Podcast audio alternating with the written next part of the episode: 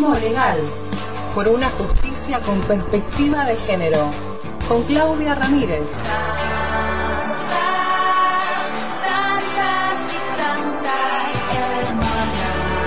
En el hilo invisible. Feminismo legal.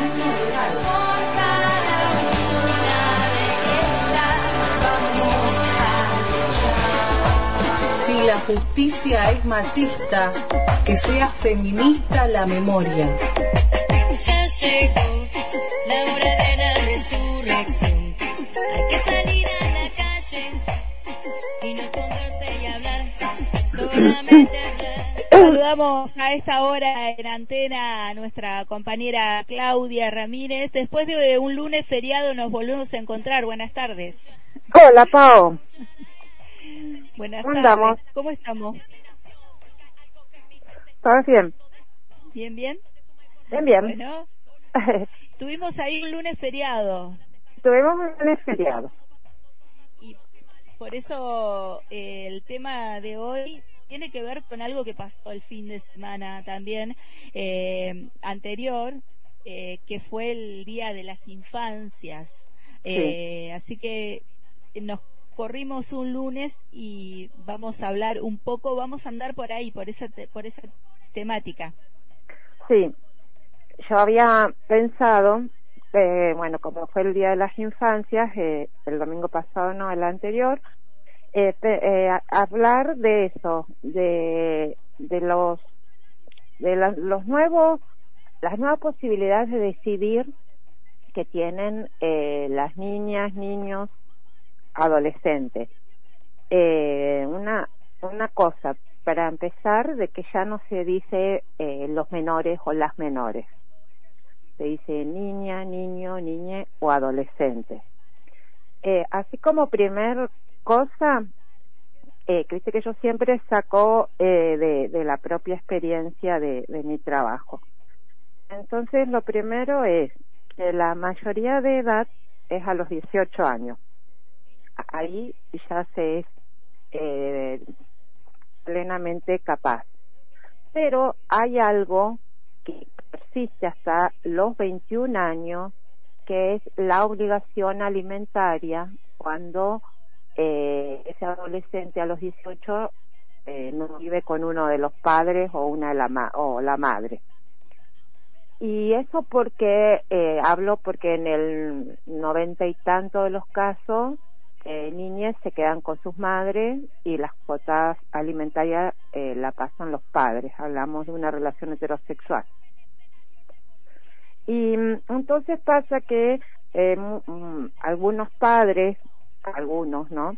Los que mm, por ahí se desentienden de la crianza y solo pagan la cuota, creen que los... Perdón, ahí está. Eh, creen que a los 18 años se termina su obligación y ya está. No, la obligación persiste hasta los 21, aunque eh, ya eh, el adolescente sea mayor de edad y si está estudiando hasta los 25. Lo que hace la ley es que a partir de los 18 la acción judicial la deben continuar o iniciar en su caso directamente eh, hijos o hijas contra su padre o madre no convivientes.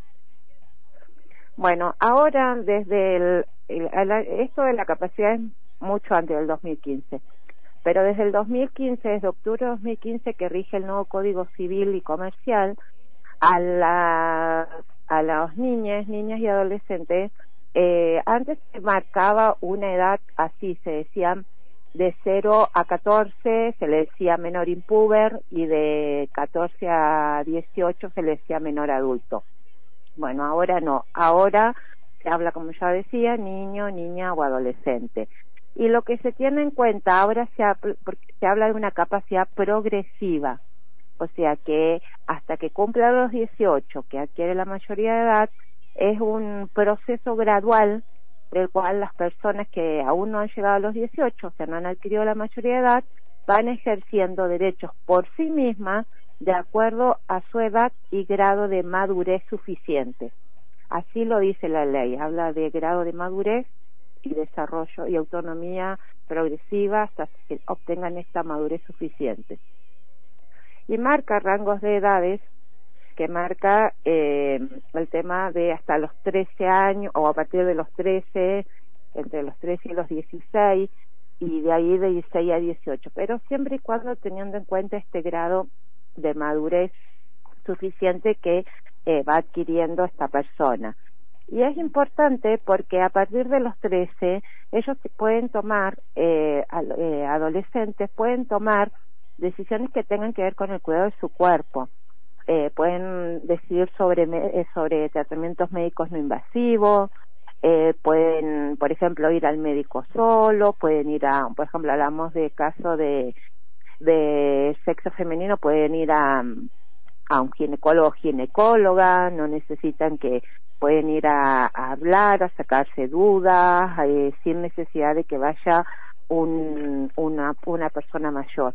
O sea, tiene esa autonomía para, o la libertad para poder eh, conocer o para poder eh, ser revisada o, o, informada de lo que sea. Y, y lo que es importante es que, eh, y eso aún antes de los 13 años, es que en las causas judiciales, cuando hablamos de eh, eh, sobre el tema de cuidado personal, porque te acordás que, bueno, viste que nosotras somos muy obsesivas, creo yo, con el tema del lenguaje, importante eh, cuando le cambiamos eh, el nombre a las cosas porque estamos cambiando, no es una etiqueta, sino que estamos cambiando el, el sustrato de eso que estamos cambiándole el nombre. Entonces, antes que se llamaba lo que se llamaba tenencia, que era con quien vivía el, el, la niña o el niño, esa te, cuando hablamos de tener, hablamos de poseer, hablamos de objeto. Yo poseo un objeto que quiero que se quede conmigo o que no se vaya con él o ella. Ahora eh, se dice expresamente el código que eh, la, quienes no han adquirido la mayoría de edad son sujetos de derecho. Esa palabra sujetos de derecho quiere decir que tienen voz y deben ser oídos eh, cuando se trata sobre algo que respecta a su vida y nada menos como que con quién ellos eh, quieren eh, vivir.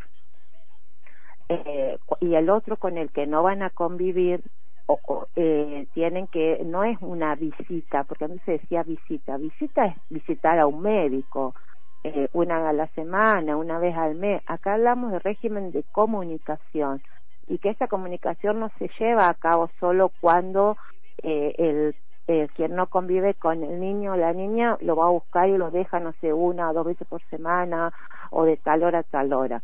La comunicación debe ser fluida, debe ser constante, eh, debe ser sea personalmente o sea por teléfono, sea por videollamada. No puede haber un desentendimiento de que el que viva con el niño o la niña eh, tenga que saber todos los pormenores de la vida y el, el, el otro es una visita cada tanto en la que, no sé, lo lleva al parque, le hace todo lo justo eh, y ahí se termina, ¿no? Tiene que ser una crianza compartida con una comunicación fluida y decisiones y responsabilidades eh, compartidas. Entonces, cuando va... ¿Eh? Pensarlo también desde que eh, es un derecho del niño eh, o adolescente tener eh, eso, ¿no? Esa comunicación fluida, ese contacto, ese, eh, digamos, ya se mira desde ese lugar. Es un derecho que tiene el niño de, de poder entablar esas, esas relaciones y esas vincularidades. Eh, pensaba y me acordaba de algún otro micro eh, también eh, separarlo de lo que es el aporte económico, ¿no? Que va claro. Eso, eso porque viste que parecería como que va, eh, o sea, eh, si no hay cuota no hay comunicación o al revés, si no puedo verlo no te paso la cuota como si fuera una cuestión eh, que se paga o fuera un, no sé, una cuota tipo chantaje. Eh, no, son dos cosas separadas eh, una no tiene que no implica a, o sea no condiciona a la otra y no es un tema de adultos, es un tema de el derecho de, de- de los niños. Porque si el- vamos a suponer que viva con la madre y que el padre sea un desentendido total en el tema cuota, hay todo un régimen, hay todo un, un proceso para reclamo, pero no se le puede quitar al niño eh, la comunicación. Sea, no, no, no van paralelas ni una condicionada a la otra. Cada uno tiene su procedimiento y bueno, y ahí cada quien tiene que eh, respetar eh, al niño, pero, pero, pero más que nada mirarlo a, a- a los niños. Y en la justicia, eh, aunque sea pequeño o pequeña, o sea, eh, se lo se lo puede escuchar. Aparte, no, mira, hay todo un que lo hablamos cuando hablamos del tema de la importancia de eh, la, la psicología como terapia o la psicología como prueba, que lo hablamos en el micro. Eh, bueno, en la cuando hablamos de este tema de comunicación eh, o de cuidado personal, son temas de familia. En los juzgados de familia hay equipos, eh, equipos de interdisciplinario. Entonces ahí hay una psicóloga, trabajadora social y ahí se le hace una entrevista que si es pequeño eh, el, eh, no hay un trauma de que va a un juzgado y ahí en una entre charlas entre dibujo eh, la niña o el niño va contando y es difícil viste que eh, yo lo hablo porque bueno hablo con en la generalidad eh, los, eh, los niños están con las madres entonces cuando van eh, los padres dicen no porque la mamá le lava la cabeza bueno es seguir objetivizando al niño porque ellos eh, cuando cuentan cuando lo cuentan entre cha- entre una charla eh, lo cuentan entre juegos entre dibujos es es es como una huella digital. Sale tan a la luz lo que realmente él quiere expresar. Claro, y no esto estoy que- diciendo con esto que, eh, que todo lo va a decidir un niño porque no deja de ser responsabilidad de, de la madre y el padre. Pero sí es importante que él pueda ser escuchado y él va a poder eh, transparentar cuáles, sus, cuáles son sus deseos realmente, con quién se siente bien o qué no le hace sentir bien.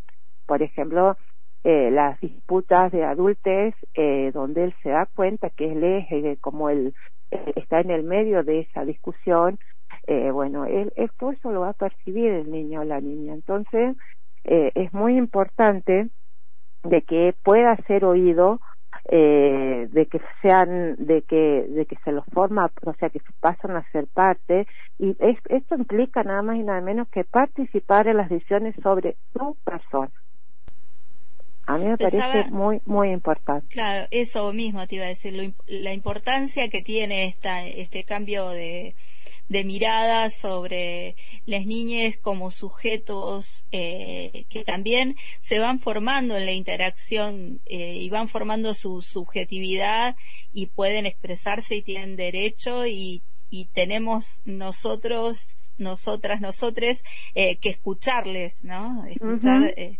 eh, y también este, esta, este cambio dentro de lo que es la mirada, siempre decimos, ¿no? La mirada judicial, eh, cómo modifica las palabras, eh, cómo pueden modificar esa subjetividad y la importancia que tiene eso.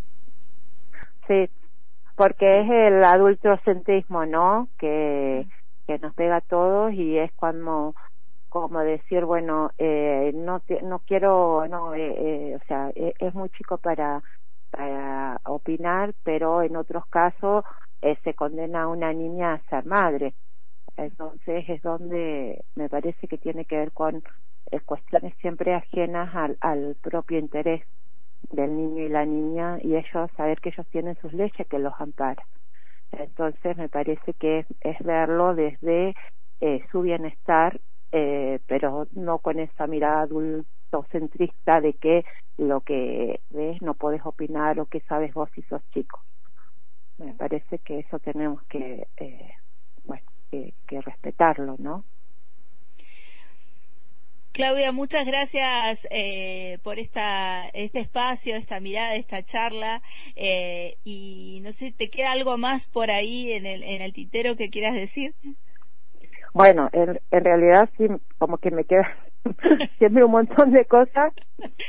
Eh, pero bueno, una cosa también cortita, importante, es que también eh, ellos eh, cuando eh, eh, son adolescentes y tienen hijes, hablando del tema de, de hijes, y bueno, que la responsabilidad parental es de ellos, porque antes un alguien que tenía un hijo y era menor de edad, automáticamente él, él o ella y su hijo o hija quedaba bajo la decisión de eh, padres y abuelos.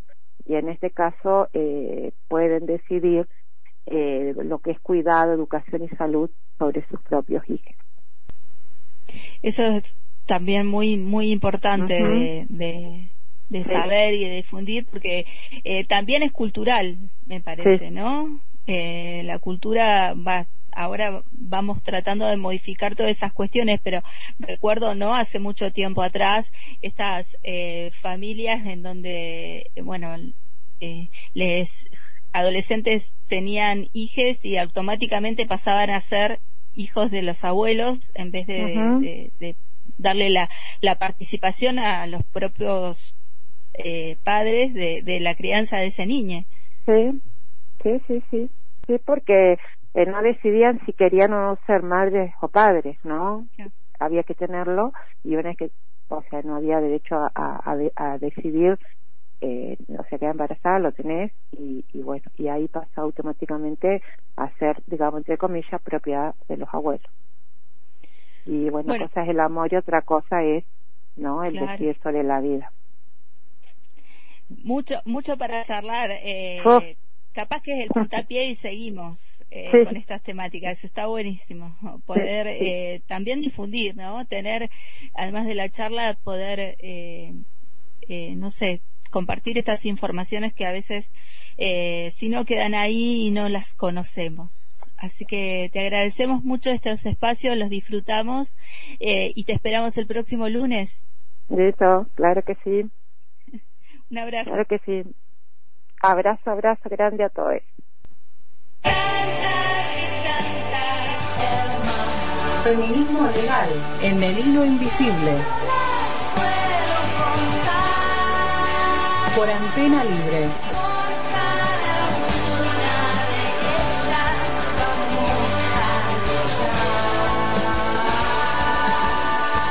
Justicia es machista, que sea feminista la memoria.